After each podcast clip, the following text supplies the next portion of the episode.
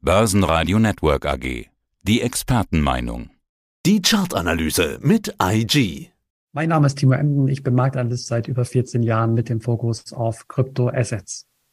Es ist die Woche der Notenbanken. Zum ersten Mal Notenbanksitzungen im Jahr 2023 und dann gleich irgendwie alle in einer Woche. Die Finanzwelt ist in Spannung, weil ja alle Assetklassen von Zinsanhebungen, die viele ja vermuten, betroffen sind.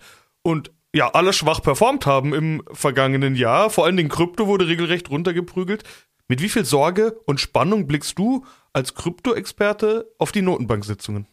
Die Spannung ist groß, definitiv. Also in puncto Zinserhöhung weniger, denn man preist hier mittlerweile natürlich dann auch schon stark ein, dass die FED beispielsweise um 25 Einheiten das Zinsniveau anhebt und die EZB respektive die Bank of England die werden wahrscheinlich doppelt so stark an den Zinsschrauben drehen, also um 50 Basispunkte. Das ist aber allerdings eher nebensächlich, möchte ich schon fast sagen, denn darauf haben sich die Anleger eingestellt. Viel wichtiger, viel bedeutender ist natürlich die Rhetorik, welche beispielsweise Fed-Chef Jerome Powell oder auch EZB-Präsidentin Christine Lagarde hier an den Tag legen werden. Also die Frage hinsichtlich, wie geht es weiter? Wie bekämpft man die Inflation? Wie sind die Projektionen? Wie sind die Aussichten? Das wird Anleger viel, viel mehr beschäftigen. Was bedeutet das denn alles für den Kryptosektor? Man hat ja diesen typischen Reflex gesehen, oh, die Zinsen steigen, dann gehe ich erstmal raus aus Risikoassets und Kryptos sind ja nach wie vor als Risikoassets einzustufen. Wird sich das eigentlich fortsetzen oder ist da irgendwo mal Ruhe eingekehrt? Also man sieht ja, dass die Kryptowährungen schon wieder gestiegen sind, die Kryptoassets schon wieder ganz gut gestiegen sind dieses Jahr, wie ja auch die Aktienmärkte. Und manch einer spricht schon von Bodenbildung, selbst wenn die Zinsen nochmals steigen sollten.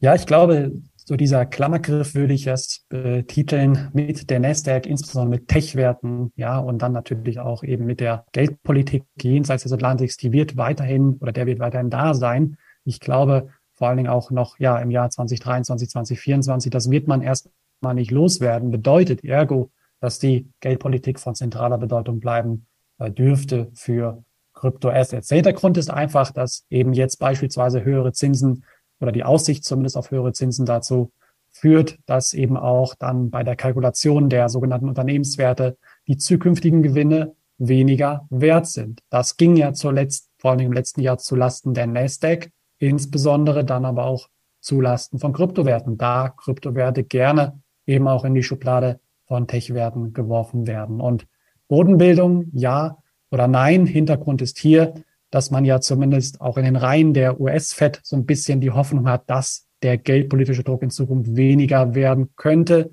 Der ein oder andere Anleger verspricht sich hier sogar auch schon wieder Zinssenkungen gen Ende des Jahres. Das könnte vielleicht ein bisschen schon zu viel sein, aber wie es halt so heißt, an den Börsen wird immer auch letztendlich die Zukunft gehandelt. Und das ist schon sehr, sehr viel Spekulation. Und ich glaube, dass wir am Mittwochabend deutlich schlauer sein werden, vielleicht aber auch nicht. Die Frage wird natürlich sein, wie sehr, wie stark lässt sich hier Jerome Paul in die Karten schauen. Irritiert er vielleicht sogar auch die Märkte? Wird es vielleicht eine Ablenkungsmanöver von der eigentlichen Taktik? Also das sind viele, viele Fragezeichen, die da sind. Und ich denke, dass man dann spätestens am Donnerstag, Mittag, Nachmittag, dann ab 14.45 Uhr, wenn EZB-Präsident Christine Lagarde vor die Öffentlichkeit tritt, dass man ja doch durchaus auch hier sehr, sehr gespannt sein wird. Ja, Vertrauen und Glaubwürdigkeit sind, glaube ich, zwei ganz wichtige äh, Stichworte. Du hast jetzt gerade schon äh, die Verwirrung angesprochen, die so eine Notenbank manchmal stiftet. Man hat jetzt ganz viel davon gesprochen, dass die Notenbanken um ihre Glaubwürdigkeit kämpfen müssen. Und so ähnlich ist es ja eigentlich auch im Kryptomarkt. Also da sprechen auch viele von einer Vertrauenskrise. Diese FTX-Pleite, vor allen Dingen die Pleite dieser Kryptobörse, hat dann nochmal das Ganze verstärkt, dass viele einfach sagen, hm, Krypto bin ich mir gar nicht mehr so sicher. Wir sehen jetzt bei ganz vielen Kryptobörsen, Coinbase und Co. jede Menge Entlassungen. Da gab es eine regelrechte Entlassungswelle. Wie steht es denn aus deiner Sicht gerade um das Marktvertrauen in den Kryptosektor?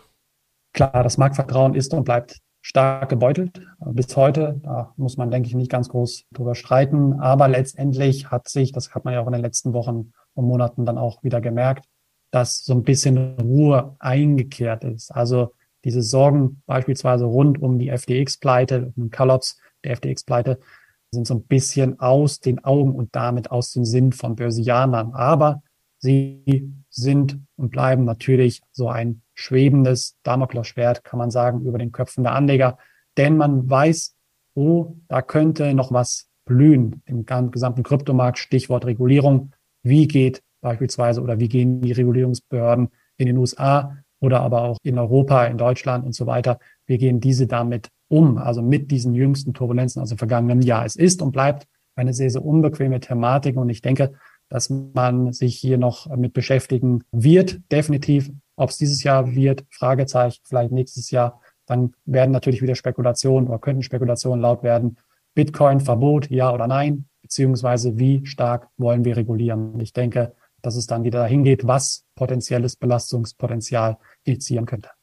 Okay, wir beide sprechen ja jetzt zum ersten Mal im Jahr 2023 miteinander. Äh, deshalb würde ich mal gerne so einen Ausblick aufs Jahr mit dir versuchen, wagen, wie auch immer man das sagen möchte, ist natürlich im Kryptobereich besonders schwierig. Üblicherweise macht man sowas ja am Jahresanfang. Ich würde sagen, der letzte Januartag wird jetzt gerade noch als Jahresanfang mitgenommen. Was ist aus deiner Sicht möglich im Kryptosektor dieses Jahr? Vermutlich äh, lohnt sich da, sich vielleicht erstmal am Bitcoin zu orientieren, der ja nach wie vor die meist beachtete Kryptowährung ist. Was hältst du für möglich?